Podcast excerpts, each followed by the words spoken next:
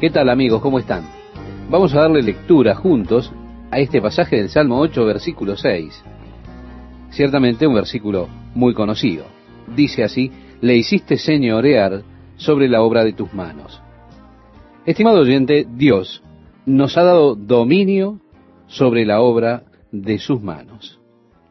La tierra muestra las obras de tus manos, de las manos de Dios. Así que nosotros tenemos dominio sobre las plantas, sobre los animales, es decir, sobre la tierra.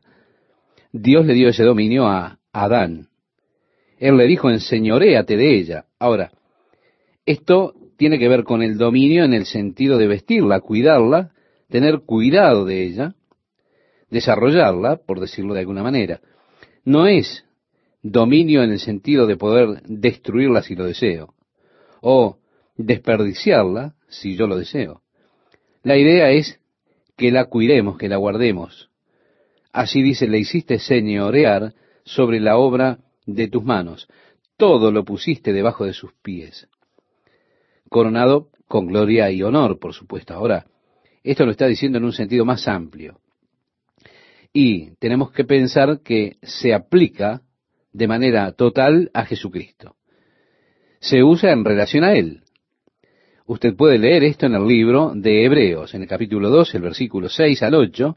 Allí dice que fue hecho un poco menor que los ángeles para sufrir la muerte.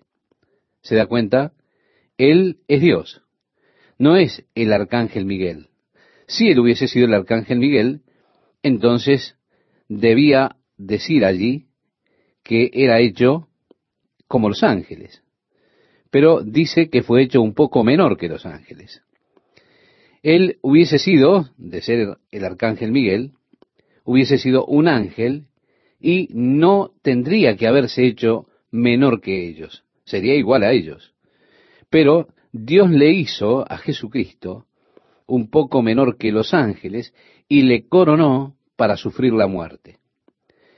Como un ángel no puede morir, un ángel es espíritu, como Dios en su estado glorioso no puede morir, por eso Él debió ser hecho un poco menor que los ángeles para sufrir la muerte por nosotros.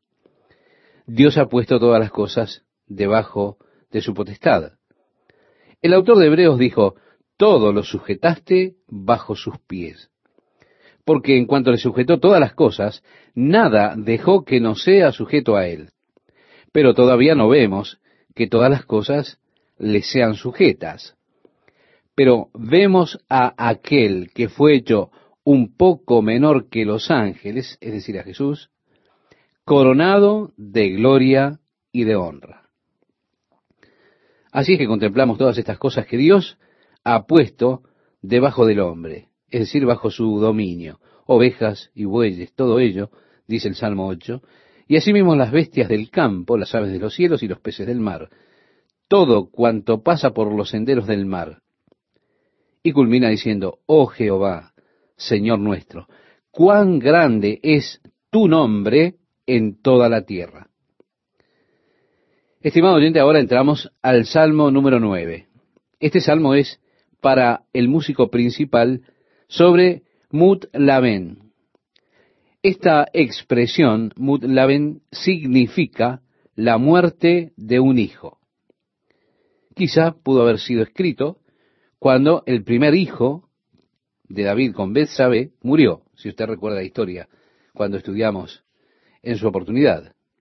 En este salmo dice, Te alabaré, oh Jehová, con todo mi corazón. Contaré todas tus maravillas. Me alegraré y me regocijaré en ti. Cantaré a tu nombre, oh Altísimo. Mis enemigos volvieron atrás. Cayeron y perecieron delante de ti porque has mantenido mi derecho y mi causa.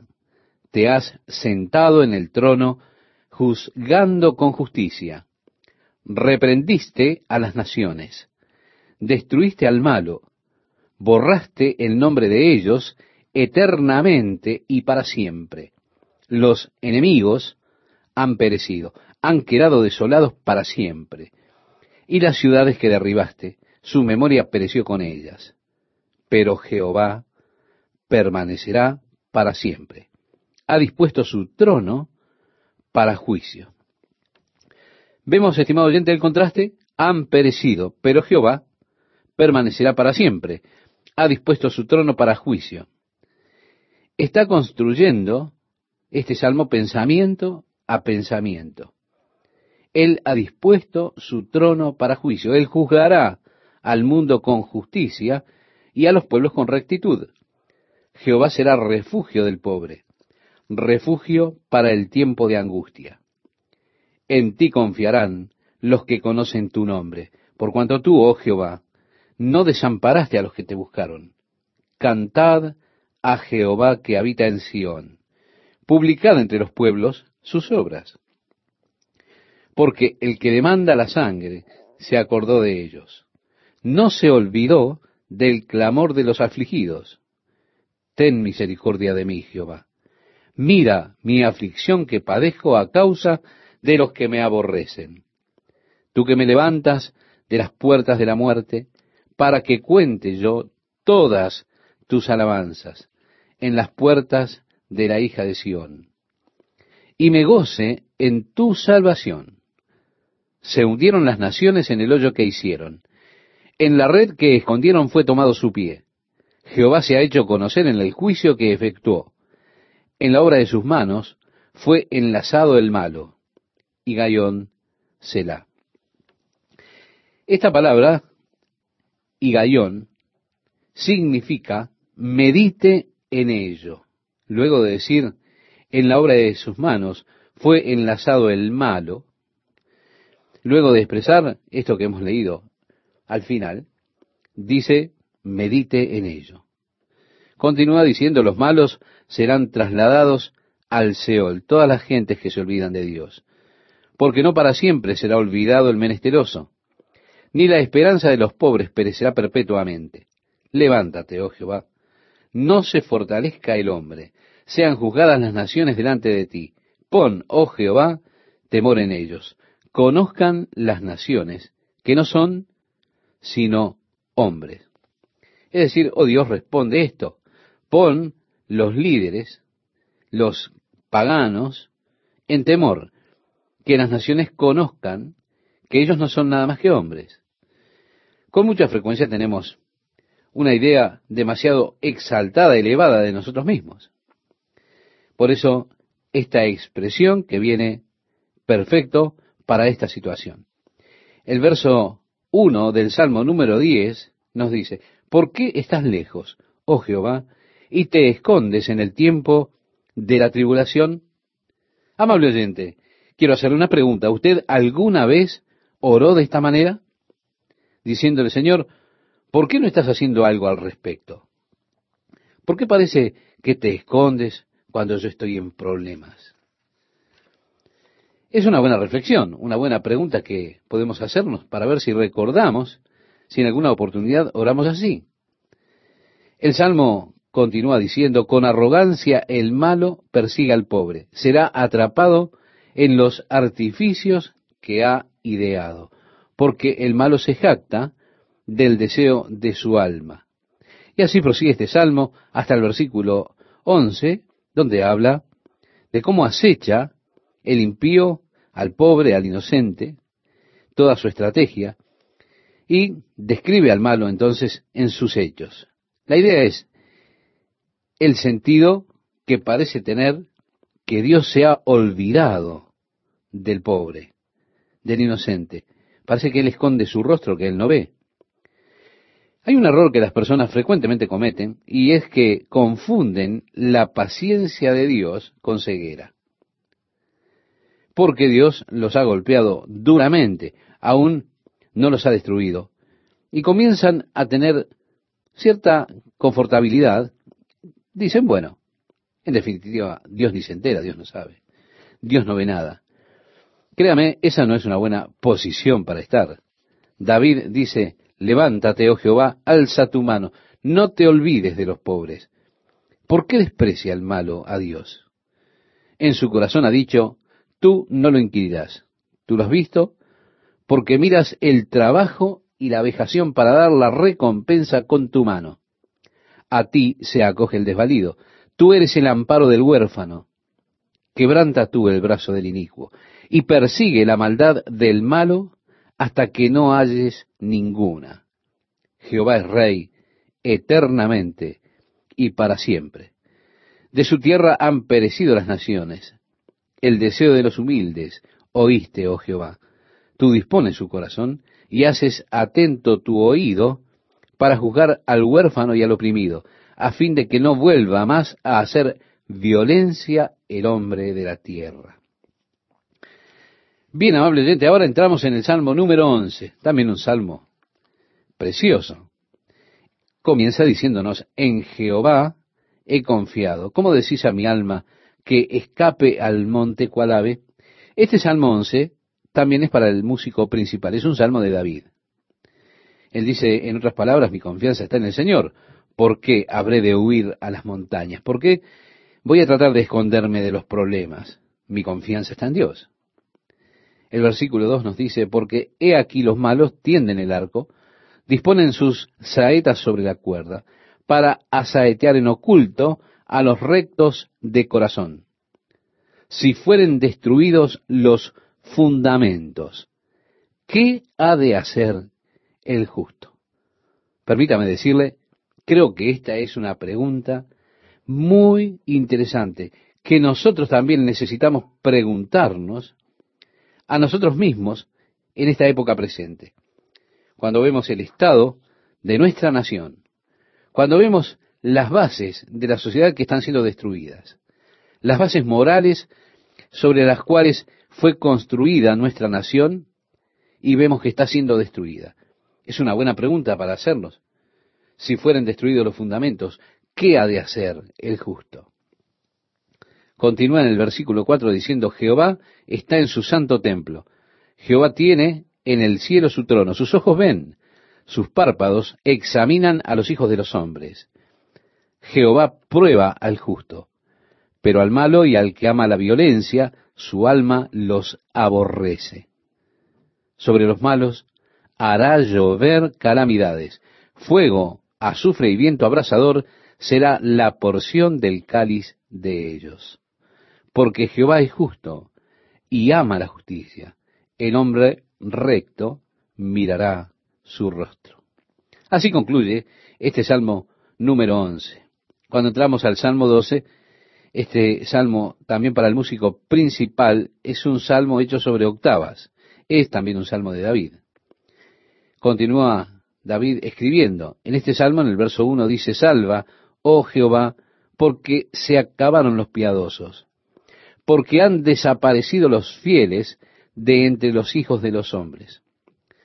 Estimado oyente, ¿usted recuerda cuando Elías dijo, Señor, han doblado sus rodillas ante Baal y solo yo he quedado?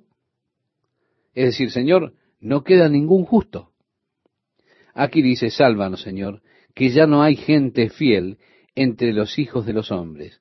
Parece que hay una semejanza entre este salmo de David y lo que decía Elías. El verso 2 dice, habla mentira cada uno con su prójimo, hablan con labios lisonjeros y con doblez de corazón. Parece que ha estado visitando David aquí por los alrededores de Hollywood. Continúa diciendo, Jehová destruirá todos los labios lisonjeros y la lengua que habla jactanciosamente. A los que han dicho, por nuestra lengua prevaleceremos. Nuestros labios son nuestros. ¿Quién es Señor de nosotros? Por la opresión de los pobres, por el gemido de los menesterosos. Ahora me levantaré, dice Jehová, pondré a salvo al que por ello suspira. Vemos, Dios responde. David está orando, ayuda, Señor. El impío desiste, las personas están hablando vanidades, cada uno con su vecino está lisonjeando, está diciendo, lo haremos con nuestros labios, prevaleceremos con nuestras lenguas y demás. Y Dios responde, por la opresión de los pobres, por el gemido de los menesterosos, ahora me levantaré, dice Jehová pondré en salvo al que por ello suspira. Ahora, el salmista también responde, las palabras de Jehová son palabras limpias, como plata refinada en horno de tierra, purificada siete veces, tú, Jehová, los guardarás. De esta generación los preservarás para siempre. Cercando andan los malos, cuando la vileza es exaltada entre los hijos de los hombres. Así, entonces concluye este Salmo número 12. Entrando ya en el Salmo número 13, que también es de David al músico principal, dice, ¿hasta cuándo, Jehová, me olvidarás para siempre? ¿Hasta cuándo esconderás tu rostro de mí? ¿Hasta cuándo pondré consejos en mi alma, con tristezas en mi corazón cada día? ¿Hasta cuándo será enaltecido mi enemigo sobre mí? Este es el clamor de David, que dice, oh Señor, ¿cuánto más tengo que estar en esta prueba? ¿Cuánto, Señor, voy a pasar hasta que me liberes? Y continúa diciéndole a Dios, mira, respóndeme, oh Jehová Dios mío, alumbra mis ojos para que no duerma de muerte, para que no diga mi enemigo lo vencí. Mis enemigos se alegrarán si yo resbalara. Mas yo en tu misericordia he confiado, mi corazón se alegrará en tu salvación. Ahora, al final de este salmo, se vuelve enérgico. Habla David de la confianza que tiene en que la victoria será suya. Él dice, cantaré a Jehová porque me ha hecho bien. Dice el necio en su corazón, no hay Dios.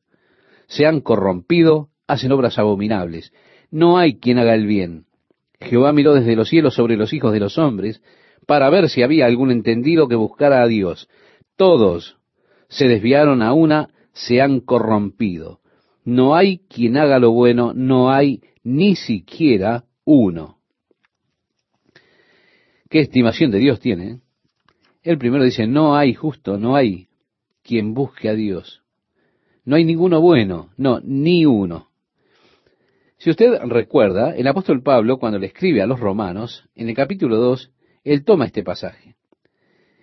Mientras está estableciendo esta premisa y desarrollando el tema de todo el mundo es culpable delante de Dios, el apóstol Pablo cita, no hay quien busque a Dios, no hay ninguno bueno, no hay nadie que sea justo, no, ni uno.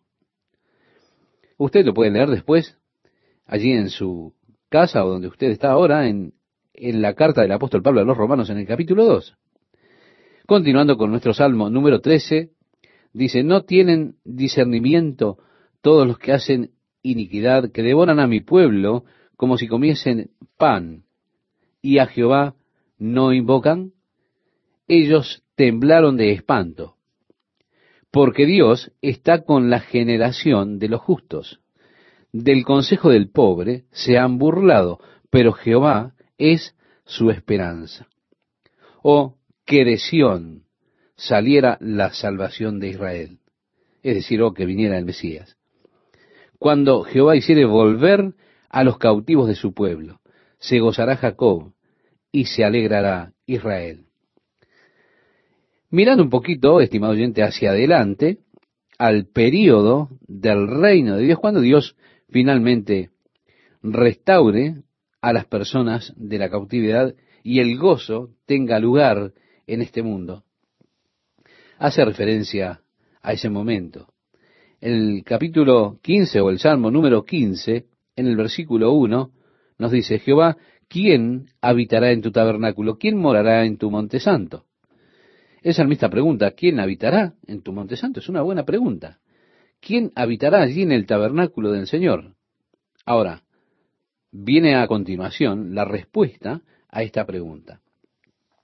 Y dice así, el que anda en integridad y hace justicia y habla verdad en su corazón, el que no calumnia con su lengua, ni hace mal a su prójimo, ni admite reproche alguno contra su vecino, aquel a cuyos ojos el vil es menospreciado, pero honra a los que temen a Jehová, el que aún jurando en daño suyo, no por eso cambia. Sí, es que ocurre que muchas veces una persona hace determinado juramento, pero cuando se dan cuenta que han hecho un error, que se han equivocado, cambian el juramento. Ahora, si es una persona verdaderamente honorable, si dice que lo hará, él lo hará aunque le cueste lo que le cueste. Por eso dice allí, el que jura en daño suyo. Él dice, sí, lo haré.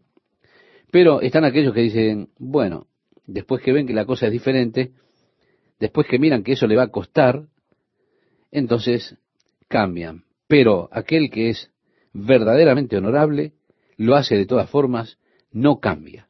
Es un hombre de palabra. Algo que a Dios realmente le agrada.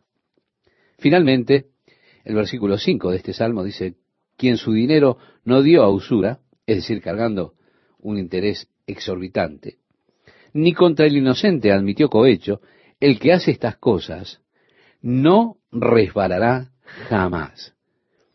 Sí, estimado oyente, concluimos diciendo, este es el hombre que habitará en el tabernáculo del Señor, en su santo monte, en su misma presencia. Hola amigas y amigos oyentes, una vez más para compartir la palabra de Dios para hoy.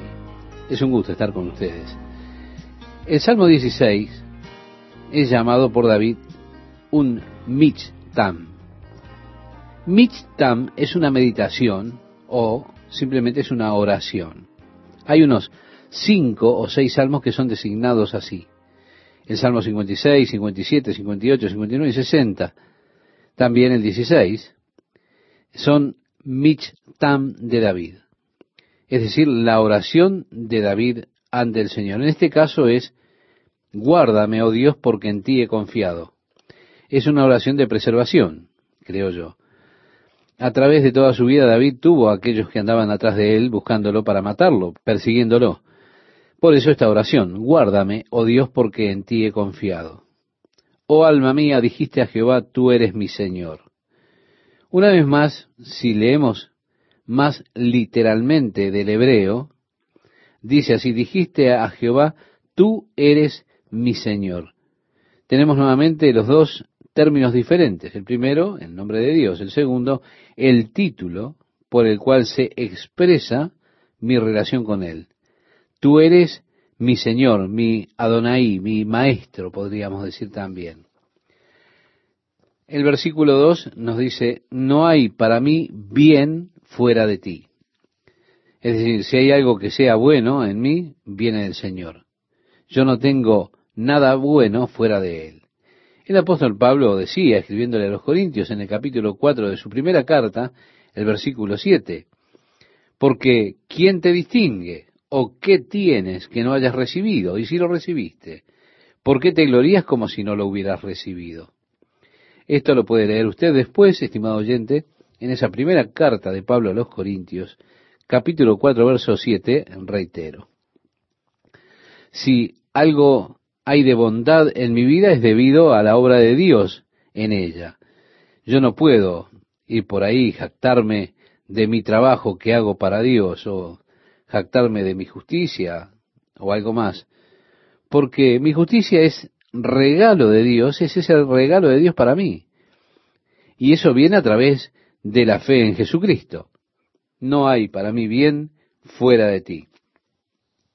Así que de seguro es algo que todos nosotros podemos decir que estamos de acuerdo con eso. David habla acerca de aquellos que adoran otros dioses. En el verso 4 nos dice, se multiplicarán los dolores de aquellos que sirven diligentes a otro Dios. No ofreceré yo sus libaciones de sangre, ni en mis labios tomaré sus nombres. Es decir, yo no pronunciaré los nombres de otros dioses. Tampoco me ocuparé de sus ofrendas de sangre. Esto es exactamente lo que Dios estaba prohibiendo en la ley cuando dijo no beberás ni comerás sangre. Dios se está refiriendo allí a los sacrificios que hacían los paganos, sacrificios en los cuales ellos mataban un animal y lo sacrificaban a sus dioses. Mientras le iban quitando la sangre al animal, ellos la bebían como una libación para sus dioses es que el beber sangre estaba definitivamente prohibido en la ley de Dios. Ella establecía precisamente no beber la sangre de los animales. Ahora, es trágico que los líderes ignorantes de una secta muy conocida, muy popular en este tiempo, y estos líderes tradujeron este mandato para hacerlo significar que usted no debe hacerse ninguna transfusión de sangre. Como resultado de esa mala interpretación, por causa de la ignorancia de esos líderes, miles de personas mueren cada año porque ellos se rehusan a recibir transfusiones de sangre. ¿Por qué lo hacen? Por los líderes ignorantes de esa secta que han declarado que ellos están condenando su propia alma si se dejan hacer una transfusión de sangre, porque la Biblia dice que usted no beberá sangre. Pero Dios se está refiriendo directamente a esas prácticas paganas que había en aquellos días, prácticas en las cuales ellos sacrificaban los animales a sus dioses y bebían la sangre de ese animal que sacrificaban. David está diciendo, no ofreceré yo sus libaciones de sangre, refiriéndose, reitero, a esa misma práctica. Continúa diciendo, Jehová es la porción de mi herencia y de mi copa. Es decir, yo no beberé la copa de sus ofrendas de sangre, sino que el Señor es mi herencia y mi copa. Tú sustentas mi suerte, continúa diciendo. Las cuerdas me cayeron en lugares deleitosos, y es hermosa la heredad que me ha tocado. Bendeciré a Jehová que me aconseja. Aún en las noches me enseña mi conciencia. Mire, estimado oyente, a veces encuentro que Dios me habla a mí en las noches. Cuando yo era joven no podía recordar cuando me acostaba en la noche, solía dormir solamente hasta que el despertador sonaba en la mañana. Pero en la medida que fui envejeciendo, de alguna manera ya no duermo como lo hacía en mi juventud. Yo solía alterarme cuando daba vueltas en la cama y no me podía dormir. Ahora encuentro que eso es un tiempo glorioso para mí para poder comunicarme con el Señor. Y Él me instruye a mí durante la noche y allí le abro mi corazón a Dios. Es asombroso las cosas que Dios trae a mi corazón durante la noche. Así que yo ahora lo tomo como una preciosa oportunidad, en lugar de maldecir el insomnio de la noche, de enojarme con eso. No, yo lo tomo como una preciosa oportunidad para que Dios me instruya en las noches. Continúa el verso 8 diciendo, a Jehová he puesto siempre delante de mí, porque está a mi diestra, no seré conmovido. Ahora estamos entrando realmente en una profecía.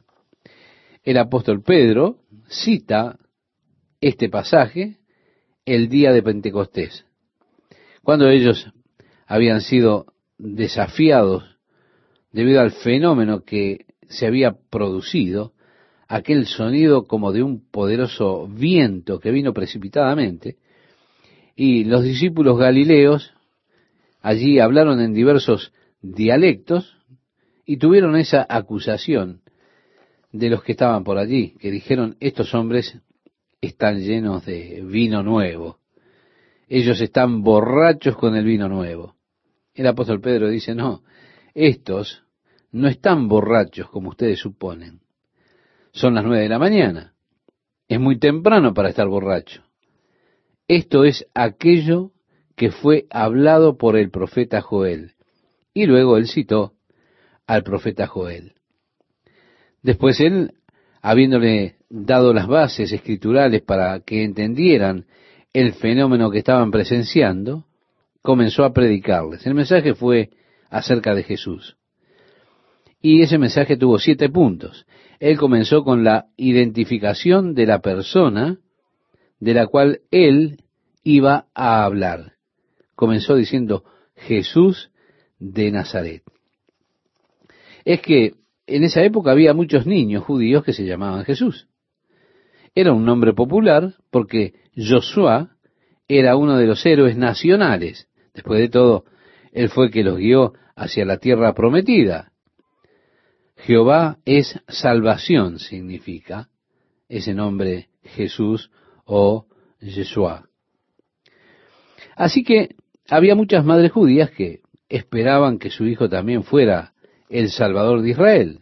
Por eso ellos le ponían esos nombres, o ese nombre, a sus hijos, Josué, que en griego se dice Jesús. Así que el apóstol Pedro, para identificar de qué Jesús estaba hablando, dice Jesús de Nazaret.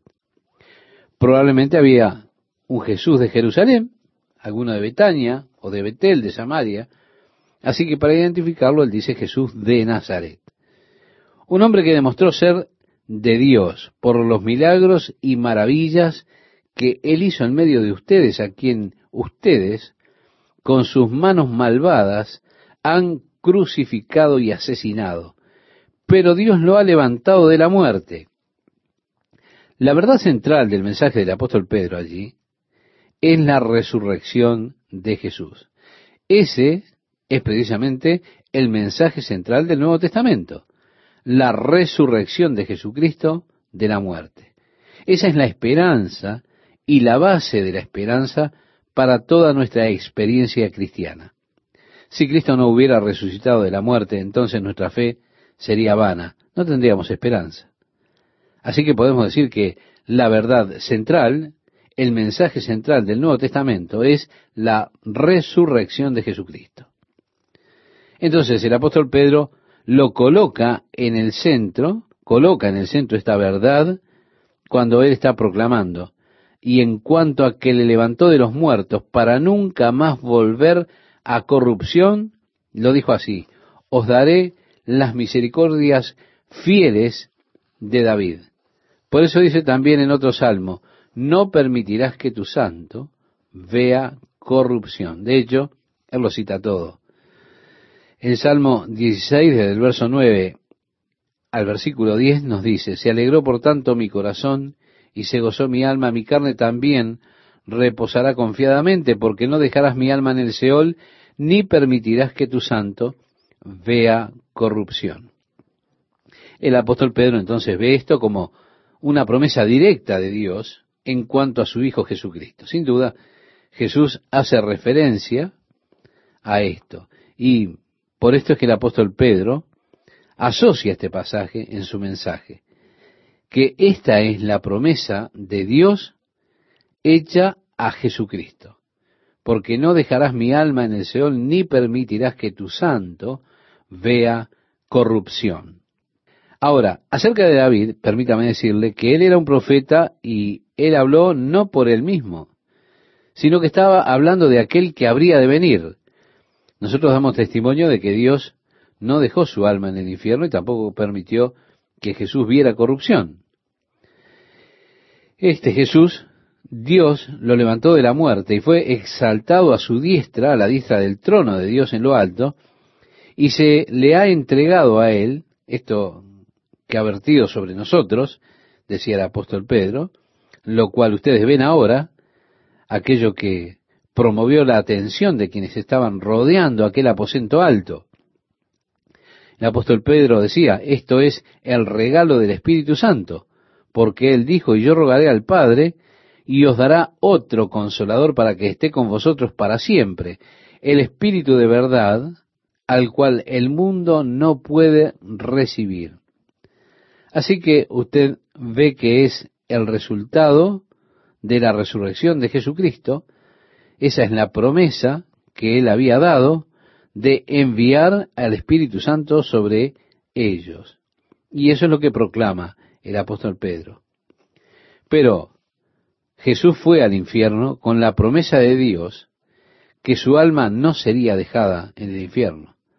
Así que cuando Jesús murió, y este infierno es el hebreo, el Seol, que también se traduce tumba, sepulcro, Jesús sabía esta promesa porque no dejarás mi alma en el Seol. Ahora, antes de la muerte de Jesucristo, el Seol del hebreo o el Hades en el griego era un lugar en el centro de la tierra dividido en dos partes. Jesús habla de esto en el capítulo 16 del Evangelio según San Lucas, allí él habla acerca de un hombre rico que celebraba suntuosamente cada día, con esplendidez, banquetes, Y también habla de un hombre pobre, lleno de llagas, que era traído cada día a la puerta del rico, lo colocaban allí a la puerta, y los perros venían y le lamían sus llagas.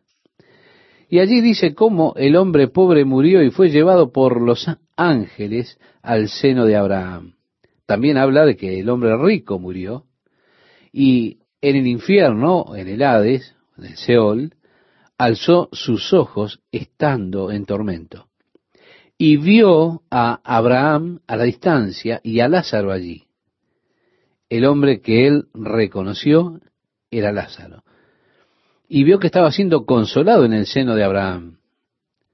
Él ahora está llorando y diciendo, Padre Abraham, ten misericordia de mí, envía a Lázaro a mí para que con sus dedos los moje en agua y toque mi lengua. Yo estoy atormentado en este calor.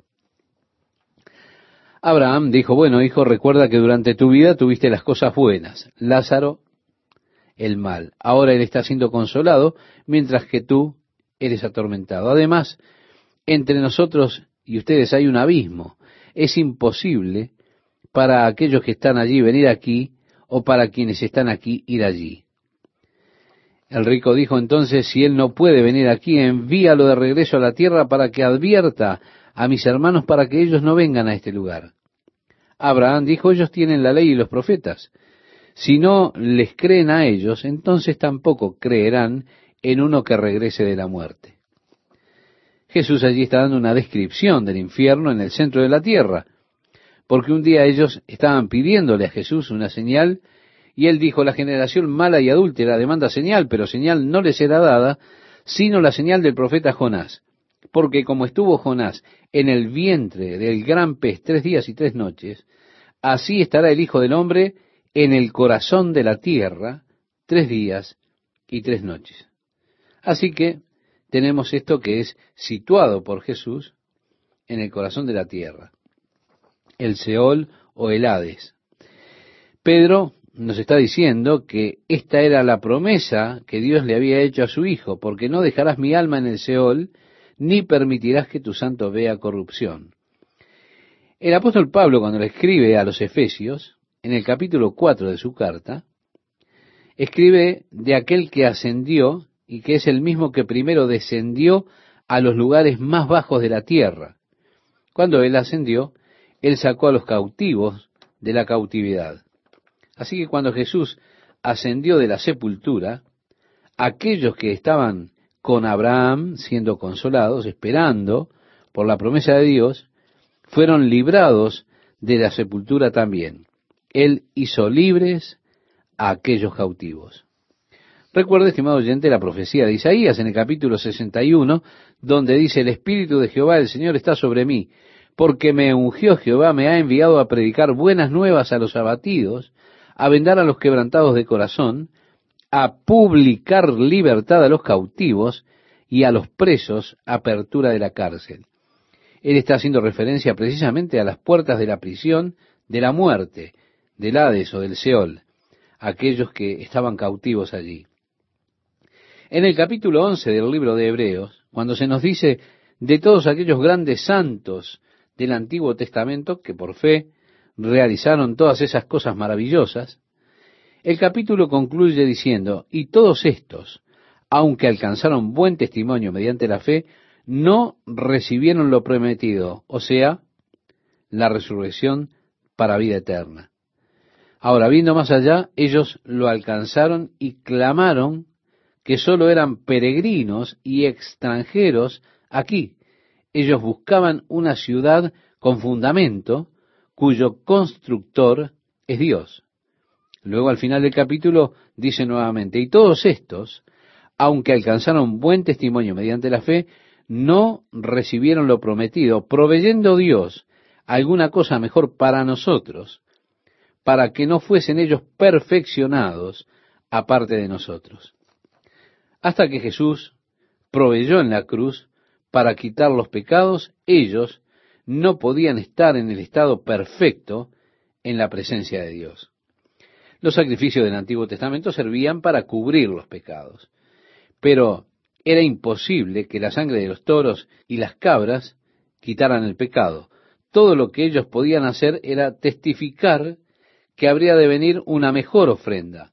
Y esa mejor ofrenda es el sacrificio de Jesucristo por nuestros pecados, por el cual Él hizo el camino, abrió el camino al cielo para todos los hombres. Así que todos aquellos en el Antiguo Testamento que creyeron por fe en la promesa de Dios y confiaron en Dios, a través de la fe en cumplir su promesa, ellos estaban en un lado del infierno donde eran consolados por Abraham.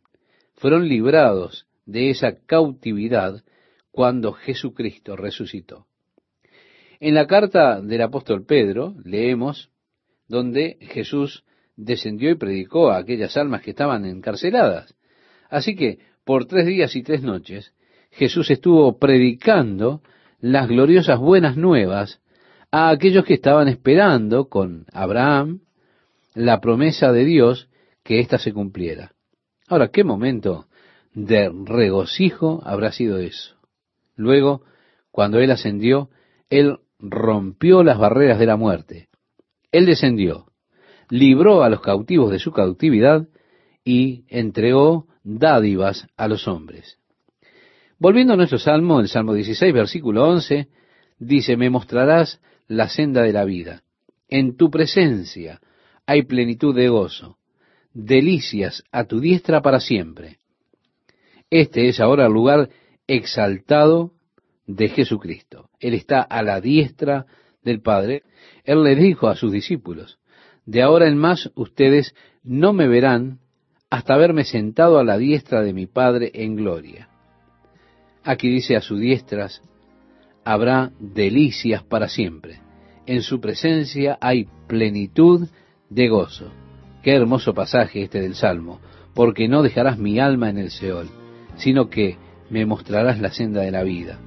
Y así tenemos esta promesa gloriosa que el Padre le hace a su Hijo Jesús, el cual, por el gozo que fue puesto delante de él, sufrió la cruz, menospreciando el Amigas, amigos, ¿cómo están? Qué alegría estar juntos nuevamente para compartir un nuevo programa, la palabra de Dios para hoy.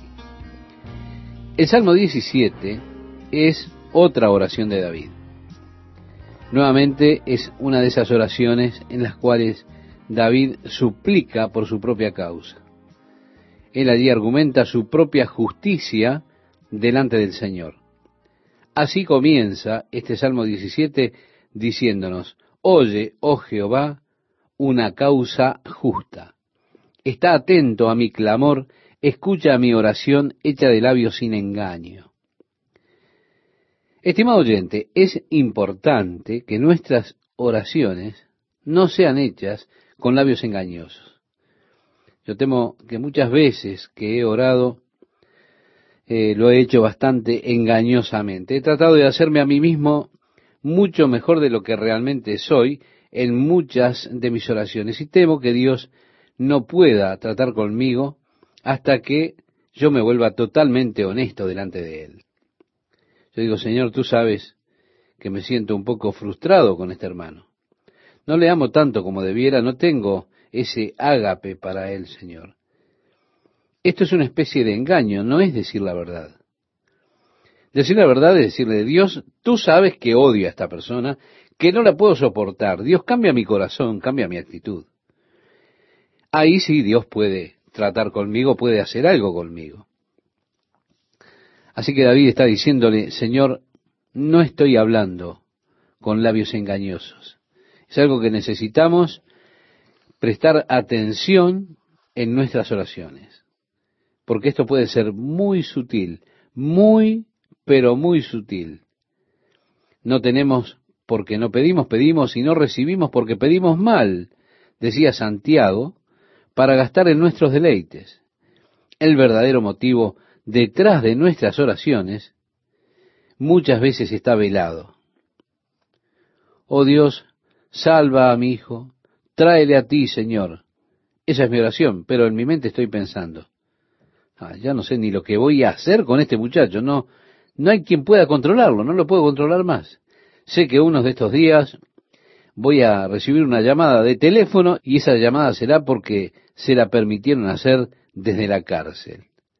Y entonces nuestro nombre ha de salir en los periódicos. Qué desgracia será cuando todas las personas vean nuestros nombres, nuestro hijo arrestado. Entonces, oh Señor, sálvalo, Señor, sálvalo. Pero eso porque no quiero la vergüenza sobre mi nombre. No quiero que mi nombre salga en el periódico. Y es por eso que oro. El motivo no es que mi corazón se está rompiendo porque mi hijo está destinado en su camino a ir al infierno. No. Lo que pasa es que yo quiero que mi buen nombre no quede arrastrado allí en la columna de chimentos de los periódicos. Los motivos. Oh, sí, estimado oyente, tenemos que vigilarlos porque podemos estar engañándonos a nosotros mismos. Se da cuenta, el corazón es desesperadamente malo y engañoso, decía el profeta Jeremías. Y nosotros no siempre nos damos cuenta. Por eso es que David en el Salmo 139 decía, examíname, oh Dios, y conoce mi corazón, pruébame y conoce mis pensamientos, y ve si hay en mí camino de perversidad, y guíame en el camino eterno. ¿Se da cuenta?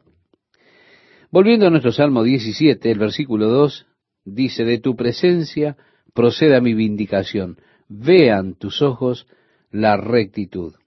Nuevamente él está pidiendo por justicia aquí, algo que yo nunca hago cuando oro, pero David siente que su causa es justa aquí. Él declara, he resuelto que mi boca no haga transgresión. Tenemos que reconocer que este es un gran propósito para tener. Yo creo que con frecuencia nosotros transgredimos mucho la ley de Dios con la boca. Nuestra boca puede meternos en el mayor de los problemas que nos podemos imaginar.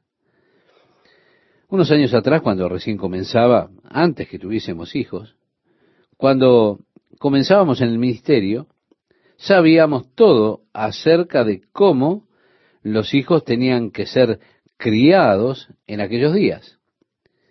Estábamos comenzando a descubrir que no sabíamos tanto como pensábamos que sabíamos acerca del matrimonio, pero sí sabíamos todo lo que había que saber en cuanto a la crianza de los hijos, hasta que tuvimos nuestro propio hijo. En ese momento nos dimos cuenta que no sabíamos nada acerca de cómo se crían los hijos. Pero en ese momento pusimos una noticia en el boletín. Enseña a sus hijos a estar en silencio. Él aprenderá lo suficientemente pronto a hablar. Sí, nos metemos en problemas por hablar.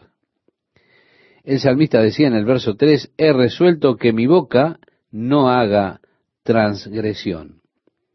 En cuanto a las obras humanas, por la palabra de tus labios. Yo me he guardado de las sendas de los violentos. Sustenta mis pasos en tus caminos para que mis pies no resbalen. Yo te he invocado por cuanto tú me oirás, oh Dios. Inclina a mí tu oído, escucha mi palabra, muestra tus maravillosas misericordias. Tú que salvas a los que se refugian a tu diestra de los que se levantan contra ellos, guárdame como a la niña de tus ojos, escóndeme bajo la sombra de tus alas. David aquí está pidiéndole al Señor simplemente que le guarde allí como a su propia pupila, la niña de su ojo, y que le esconda bajo la sombra de sus alas. Dice el verso 9, de la vista de los malos que me oprimen, de mis enemigos que buscan mi vida. Bueno, después él habla no tan agradablemente a sus enemigos. Él dice, envueltos están con su grosura, con su boca hablan arrogantemente, han cercado ahora nuestros pasos, tienen puestos sus ojos para echarnos por tierra. Son como león que desea ser presa, y como leoncillo que está en su escondite. Levántate, oh Jehová, sal a su encuentro, póstrales. Libra mi alma de los malos con tu espada, de los hombres con tu mano, oh Jehová, de los hombres mundanos, cuya porción la tienen en esta vida. y cuyo vientre está lleno de tu tesoro, sacian a sus hijos y aún sobra para sus pequeñuelos. Tenemos que decir que esta es una frase interesante, ¿verdad? Qué importante es esto, hablando acerca de los hombres del mundo. Él está hablando acerca de que esos hombres tienen su porción en esta vida. En el Salmo 73 nos encontramos con un caso que es realmente interesante. Allí el salmista confiesa, en cuanto a mí, casi se deslizaron mis pies, por poco rebalaron mis pasos porque tuve envidia de los arrogantes, viendo la prosperidad de los impíos, porque no tienen congojas por su muerte, pues su vigor está entero. No pasan trabajos como los otros mortales, ni son azotados como los demás hombres. Por tanto, la soberbia los corona, se cubren de vestido de violencia, los ojos se les saltan de gordura, logran con creces los antojos del corazón, se mofan y hablan con maldad de hacer violencia, hablan con altanería, ponen su boca contra el cielo y su lengua pasea la tierra. Por eso Dios hará volver a su pueblo aquí, y aguas en abundancia serán extraídas para ellos. Es decir, no le falta nada. Pero luego dice, oye, no tiene sentido tratar de vivir una vida justa. Es mejor ser malo. Parece que les va mejor. Aquí estoy tratando de vivir la vida recta y estoy todo el momento, todo el tiempo, durante todo el tiempo en problemas. Parece que estoy quebrado y siempre estoy pasando por dificultades. Realmente no tiene sentido servir al Señor. Así parece que se expresa el salmista. Y dijo, cuando parecí entender estas cosas, casi me mata. Mi pie resbaló hasta que fui a la casa del Señor y luego vi el fin de ellos. Seguramente tú les has puesto en lugares resbaladizos. En un momento descienden al abismo y demás. Usted puede leer ese salmo y va a ver este panorama que lo planteamos parafraseando un poco la Biblia en cuanto a la experiencia de aquellos que no conocen a Dios, que lo desprecian en cuanto a los impíos. Él vio todo eso, pero también vio el fin. Ahora, así que él habla aquí de los hombres del mundo que tienen su porción únicamente en esta vida, volviendo a nuestro salmo de este día. ¿Se da cuenta? Dios está interesado en el bien eterno del hombre. Nunca, estimado oyente, nunca olvide eso. Dios está siempre tratando con usted a la luz de la eternidad.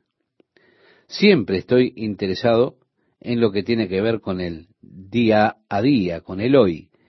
Siempre busco el alivio mío para este día. Siempre estoy buscando mi confort del día de hoy. Siempre estoy buscando mi liberación hoy. Lo quiero ahora. Así puedo disfrutar de los minutos siguientes. Pero Dios está buscando, en cuanto a mí, con la eternidad en vista. Él quiere que tenga bendiciones no momentáneas, sino bendiciones eternas, bendiciones de su gloria, de su reino. Esto ha de despojarme sin duda de algunas cosas que pienso y que quiero para este momento. ¿Por qué? Porque Dios quiere que tenga una eternidad más rica con Él. Cuando Jesús habló muy duramente diciendo, si tu ojo ofende, quítatelo. Y nos retraemos ante una cosa tan horrible, nos parece que causa en nosotros un rechazo, que Él quiera que usted haga eso. Pero Él está simplemente usando una ilustración que le hace a usted retraerse. ¿Que me quite el ojo? Él está tratando de tener esa revolución, que se produzca esa revolución en usted, porque Él está buscando señalarle cuán importante es la eternidad. Ahora, yo pienso que mis ojos son extremadamente importantes, sí es verdad, pero no son tan importantes como es la eternidad con Dios. Esa es la ilustración que Él está tratando de dar. Simplemente que su bienestar eterno con Él es la cosa más importante en esta vida. Los hombres del mundo tienen su porción aquí, Pero nosotros como creyentes somos extranjeros y peregrinos en este mundo. Nuestra porción la tenemos en la próxima vida. Mi porción está allí, con Dios en su reino. En el versículo 15 del Salmo 73, quiero decirle que este es uno de los salmos y uno de los versículos más favoritos para mí en la Biblia. Cuando dice Asaf en ese salmo, en cuanto a mí, veré tu rostro en justicia, estaré satisfecho cuando despierte a tu semejanza. Oh sí, habré de ver tu rostro, Señor, en justicia. Esto me recuerda a lo que el apóstol Pablo decía, escribiéndole a los Corintios. Por tanto, nosotros todos, mirando a cara descubierta como en un espejo la gloria del Señor, somos transformados de gloria en gloria en la misma imagen, como por el Espíritu del Señor. Esto lo puede encontrar en la segunda carta a los Corintios capítulo 3, versículo 18. Estaré satisfecho, veré tu rostro en justicia. Qué hermosas palabras. Estaré satisfecho el día que despierte a tu semejanza. Oh, cómo anhelo ese día, cuando abra mis ojos y allí esté a semejanza de Jesucristo. Ahora veo como en un vidrio oscuro, pero luego veré cara a cara su obra completa en mí. Estaré ya conformado a la imagen del amado Hijo de Dios. El apóstol Juan escribía en su primera carta, capítulo 3, verso 2, Amados, ahora somos hijos de Dios, y aún no se ha manifestado lo que hemos de ser. Pero sabemos que cuando Él se manifieste, seremos semejantes a Él, porque le veremos tal como Él es. Ahora casi no, no podemos esperar que aparezca el nuevo modelo.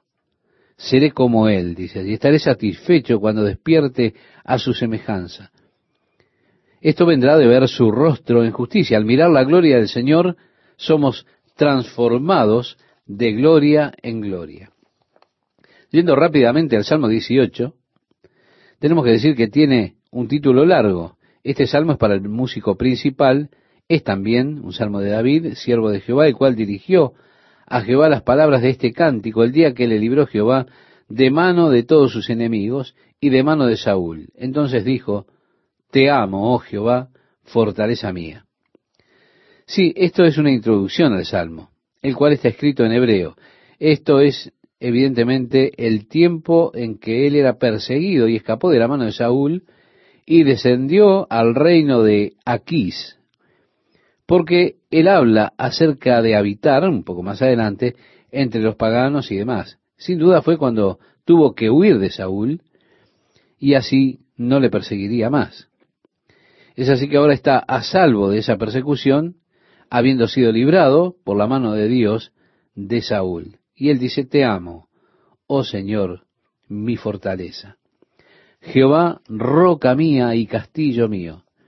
Él había estado corriendo por aquel desierto rocoso alrededor del mar muerto, allí en Engadí, por aquellos acantilados rocosos, escondiéndose en cavernas, usando las rocas como lugares de defensa, como fortaleza.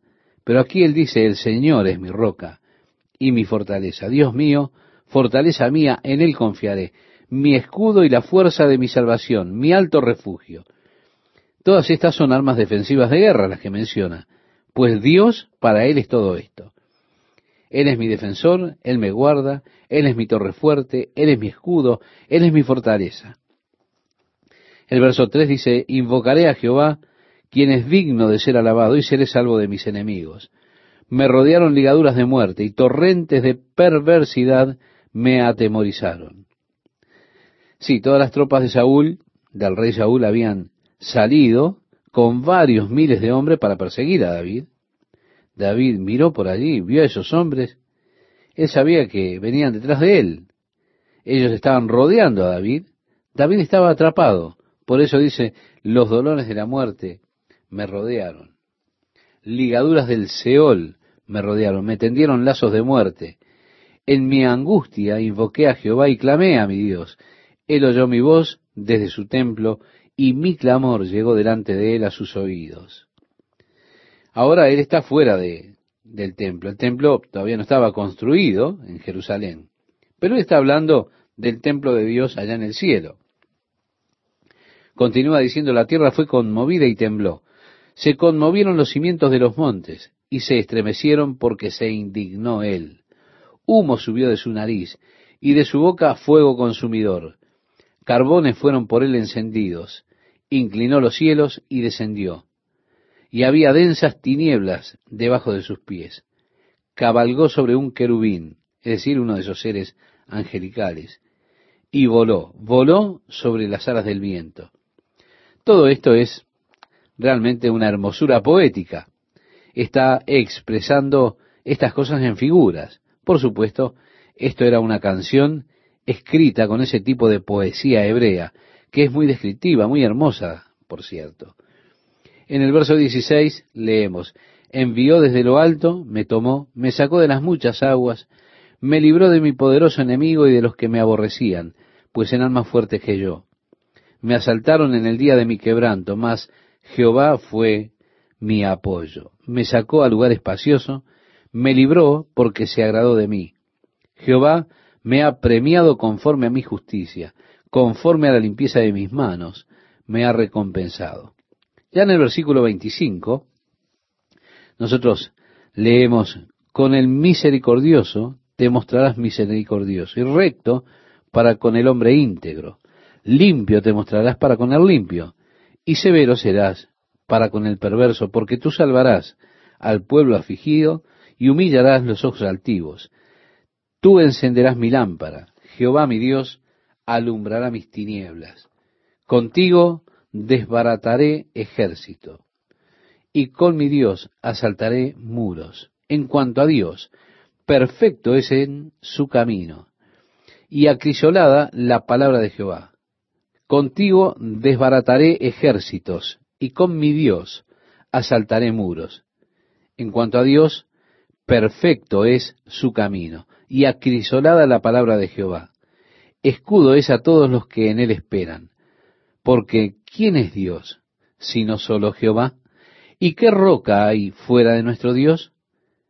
Dios es el que me ciñe de poder, y quien hace perfecto mi camino, quien hace mis pies como de siervas, y me hace estar firme sobre mis alturas, quien adiestra mis manos para la batalla, para entesar con mis brazos el arco de bronce.